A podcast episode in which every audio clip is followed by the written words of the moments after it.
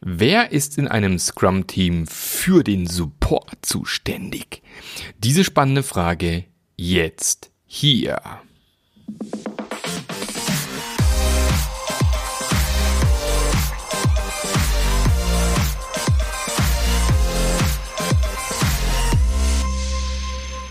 Hallo und herzlich willkommen. Schön, dass du wieder mit dabei bist bei einer weiteren Folge vom Passionate Scrum Master Podcast, den ich vermutlich bald umbenennen werde. mal wieder. Vielleicht fliegt mal das Wort Passionate raus aus der Podcast-Beschreibung, weil ich, das ist auch immer so schwierig auszusprechen, den Leuten immer zu erklären, wie sie den Podcast finden. Das kann man vermutlich leichter machen, indem man den Podcast etwas umbenennt, aber das soll noch etwas warten. Du bist also hier noch weiterhin gut aufgehoben. Ja, mein Name ist Marc Löffler und ich helfe dir als Scrum Master zu einem spitzenmäßig hervorragend wertvollen Super Scrum Master zu werden. Und das mache ich unter anderem mit dem Podcast, wo wir ja immer schon über, immerhin schon über 170 Folgen haben. Ist ja schon ein ganzes Ding. Also wenn du neu dabei bist, 170 Folgen stehen vor dir. Also da kannst du dich schon eine Weile mit beschäftigen.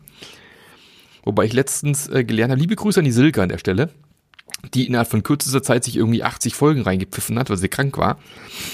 Ähm, von dem her, ja, kann man auch machen. Man kann es auch in kurzer Zeit sich das Ganze reinballern, wenn man möchte, aber ansonsten jeden Tag eine Folge bis ein halbes Jahr beschäftigt. Also da ja, ist schon ein bisschen was dabei. Und ich gebe zu, ich bin wieder einen Tag zu spät. Sorry für alle, die hier schon langjährige Hörer sind. Ja, es ist schon wieder Freitag. Äh, brüllend heiß draußen. Man könnte meinen, es ist Hochsommer. Und ähm, ja, bin etwas zu spät mit der Folge, aber ist ja egal. Jede Woche eine Folge, habe ich versprochen, kriegen wir hier, machen wir natürlich auch. Und es soll tatsächlich heute mal um eine spannende Frage gehen, die in der Slack-Community von meiner Scrum Master Journey aufkam. Und da gab es auch viele, viele tolle Antworten schon dazu. Aber ähm, die Andrea, die auch bei mir äh, unter anderem als ähm, Menti unterwegs ist, also ich bin ihr Mentor und in der Scrum Master Journey unterwegs sind, die hat eine sehr spannende, schöne Frage gehabt und ähm, die möchte ich mal ganz kurz einmal komplett vorlesen. Und die Frage ging so. Bei uns im Team poppt die Frage auf, wer sich um den Prozess des Supports in einem Teamunternehmen kümmern soll oder muss.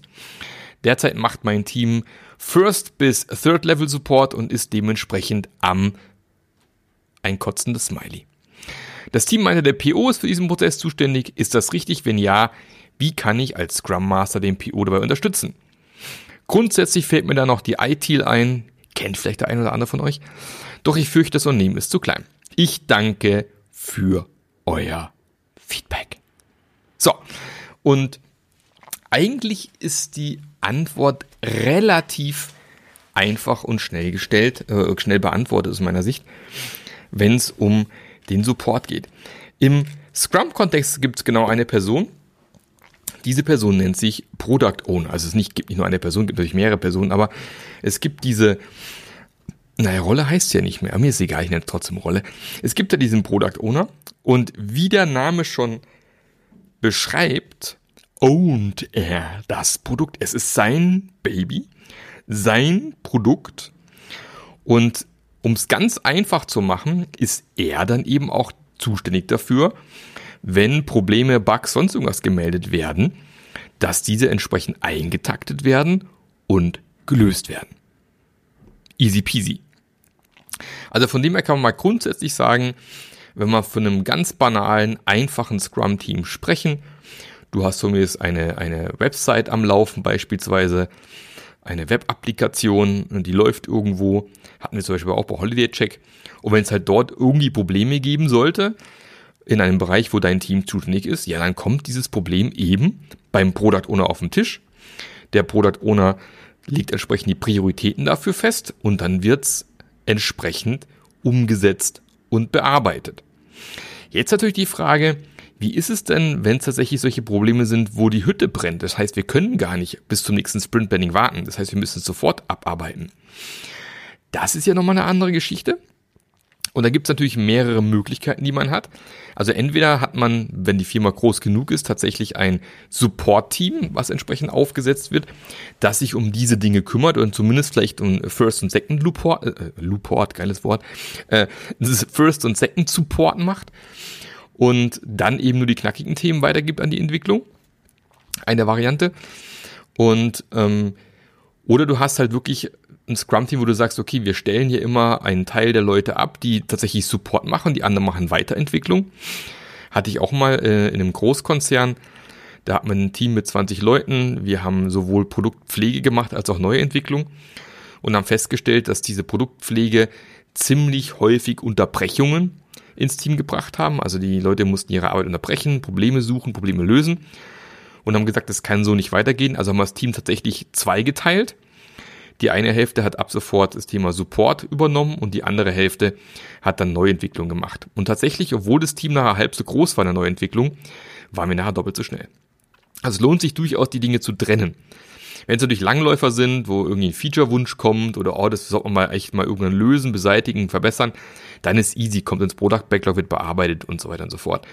Aber eben wenn es diese Probleme gibt, die man eben nicht mal ganz kurz beheben kann, da macht schon Sinn, äh, entsprechenden Support zu etablieren und je nach Größe des Unternehmens. Ähm, ich habe zum Beispiel jetzt gerade aktuell neuen Kunden, die ein ERP-System am Start haben. Die haben 150 Kunden. Jeder Kunde hat ein ERP-System laufen. Und äh, manche Kunden haben tatsächlich vor Ort ein äh, First und manche sogar Second Luport, äh, Luport, schon wieder Luport. Was habe ich denn mit Luport, Mensch? Äh, haben tatsächlich vor Ort dann zum Teil schon ein First und Second Support vor Ort weil die auch entwick entsprechende Entwicklungswerkzeuge dem Kunden zur Verfügung stellen. Also da können tatsächlich äh, irgendwelche ähm, Entwickler, Administratoren, was auch immer, tatsächlich am System rumschrauben. Da gibt es eine Applikation dafür. Und manche Kunden sind halt eben so, die sind vielleicht auch zu klein oder haben nicht die Ressourcen intern. Da wird es dann eben weiterhin von der Firma betreut und dann gibt es eben dort einen entsprechenden First und Second Support, der dann eben die meisten Dinge abfedert. Also es sind so die typischen Wege, die man gehen kann. Von dem her ist die Antwort eigentlich relativ simpel. In einem reinen Scrum-Team ist der Product Owner dafür zuständig und in dem Fall auch zuständig dafür, wie takte ich sowas am besten ein. Wie der Prozess aber im Endeffekt aussieht, ist natürlich auch eine Sache vom Gesamtteam. Also der, ähm, wo, sage ich, ich habe irgendwo die Antwort vorhin gesehen vom, äh, von einem lieben Kollegen von mir und zwar vom lieben Thorsten Göckler. Thorsten, liebe Grüße an der Stelle. Ähm, da hat sie geschrieben, ähm, die zweithäufigste Variante ist mit Abstand zur ersten Variante. Das Team handelt nach dem Motto, you build it, you run it. Ja, also alle Anfragen landen bei dem Team, dementsprechend organisieren sich das Team und sorgt so dafür, dass eben Logging, Deployment, fachliches Mentoring, Monitoring und solche Sachen eben dann im Team laufen. Und das ist tatsächlich gar nicht so selten, diese Variante. Von dem her gibt's diese zwei Dinge. Wie gesagt, vor Ort beim Kunden direkt First und Second Support. Du hast dann ein Third-Level bei dir im Team oder aber wie es so schön beschrieben ist, also wenn wirklich eine, typischerweise eine Web-Applikation laufen hast, dann gibt es typischerweise einfach Leute, die sind zuständig dafür. Aber auch da macht es eben Sinn, wenn, also fangen wir mal ein bisschen einen Schritt weiter vorne an. Es macht natürlich Sinn, wenn die Hütte brennt, das Problem sofort zu beheben und nicht zu sagen, ja, wir warten bis zum nächsten Sprintwechsel. Macht ja keinen Sinn. Wenn es jetzt gerade brennt und behoben werden muss, muss es behoben werden. Wenn das allerdings irgendwie, keine Ahnung, jeden Tag passiert oder vielleicht so mehrfach pro Tag passiert, dann sollte man sich in der Retrospektive die Zeit nehmen, um als Team darüber zu diskutieren, wie wollen wir denn damit umgehen. Und da gibt es eben die verschiedenen Varianten. Eine Variante ist eben, keine Ahnung, Luft im Sprintplanung zu lassen, keine Ahnung, nur 70% zu planen, 30% Luft zu haben, um solche Probleme zu beheben. Leute abzustellen, zum Beispiel auch im Wechsel rotierend, die sich ums Problem kümmern, ist eine andere Variante. Oder halt wirklich tatsächlich ein richtiges Support-Team aufzusetzen, was dann eben für den Support zuständig ist und dann eben nur Third-Level-Dinge, die gar nicht behoben werden können vom Support, dann beim Team landet. Also die Dinge gibt's. Und ganz generell, wie gesagt, der Product Owner erstmal zuständig, Dinge einzutakten. Und ansonsten das Team gemeinsam sich zu überlegen, welchen Prozess möchten wir eigentlich gerne fahren, wie wollen wir damit umgehen. Und zum Beispiel kann er eben auch sein, dass so viele sofort, oh Gott, dass so viele Supportanfragen reinkommen, weil die Qualität nicht so richtig optimal ist. Dann kann man durchaus in der Retro diskutieren, wie können wir denn die Qualität unseres Produkts, unserer Software verbessern? Weil auch das kann tatsächlich ein Resultat von der Retrospektive sein, dass man sagt, ja, wir kriegen viele Supportanfragen rein, Die bekommen wir nicht rein, weil der Kunde doof ist, sondern weil wir einfach Kacke programmiert haben. ja, dann geht's halt darum, die Qualität zu erhöhen. Und dann muss man als Team überlegen, wie können wir es schaffen, zukünftig die Qualität unserer Software zu verbessern, dass einfach weniger Supportanfragen reinkommen. Oder wie können wir die Software besser dokumentieren, dass die Leute einfach nachlesen können, bevor sie uns aufschlagen. Also solche Dinge im Endeffekt. Genau, das wäre die Antwort zu dieser Frage aus meiner Sicht. Ich freue mich immer über weitere Fragen, immer her damit. Ich versuche jetzt ab und zu mal hier im, im Scrum Master Journey Slack, unserer kleinen Community mit mittlerweile über 40 Leuten, da mal Fragen mitzubringen hierher. Aber äh, wenn du eine Frage hast, gerne an marketmarklöffler.eu oder auf LinkedIn per Direktmessage oder auf Twitter. Da findet man mich auch unter Mark Löffler oder über meine Homepage, Formular oder 15 Minuten Strategiegespräch vereinbaren. Also es gibt viele Möglichkeiten. Und wenn dich noch eine Frage umtreibt, die wir noch nicht beantwortet haben, und die Chance ist gar nicht so klein, dass sie schon beantwortet worden ist, also such, geh ruhig auf meine Homepage, oben rechts auf Blog, geh in die Suchleiste, tipp mal deine Frage ein oder ein paar Stichwörter ein. Die Wahrscheinlichkeit ist nicht so furchtbar klein, dass ich vielleicht schon dazu was geschrieben habe oder dazu einen Podcast gemacht habe.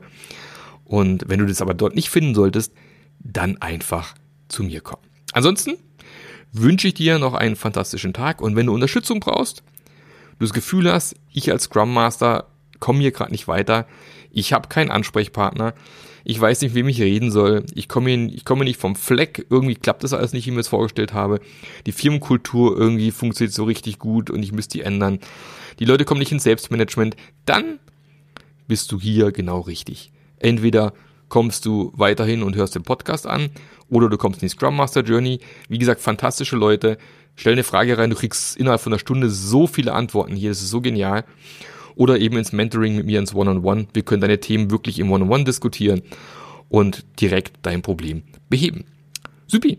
Dann hoffe ich, dass es auch mal wieder regnet, weil tatsächlich aus meiner Sicht regnet es gerade zu wenig. Auch wenn Sonne natürlich eine schöne Sache ist, aber alles vor trocken. Und äh, ja, deswegen ist auch Flex oft eine tolle Sache. Fahrt weniger ins Büro. Ja, bleibt mehr im Homeoffice. Ähm, spart ein bisschen Benzin und, und, und Diesel, fliegt weniger. Wäre total genial. Ich glaube, das ist gerade, was wir schon lange machen müssten, aber immer noch zu wenig gemacht wird. Ich weiß, es macht Spaß, Leute persönlich zu treffen, aber ich glaube, da können wir auch was tun, dass es alles ein Ticken besser wird. Dann freue ich mich, wenn du auch nächste Woche mit dabei bist.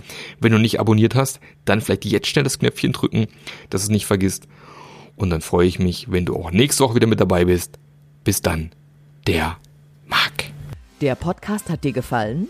Dann sorge auch du für eine agilere Welt und unterstütze diesen Podcast mit deiner 5-Sterne-Bewertung auf iTunes. Und für mehr Informationen besuche www.marklöffler.eu. Bis zum nächsten Mal.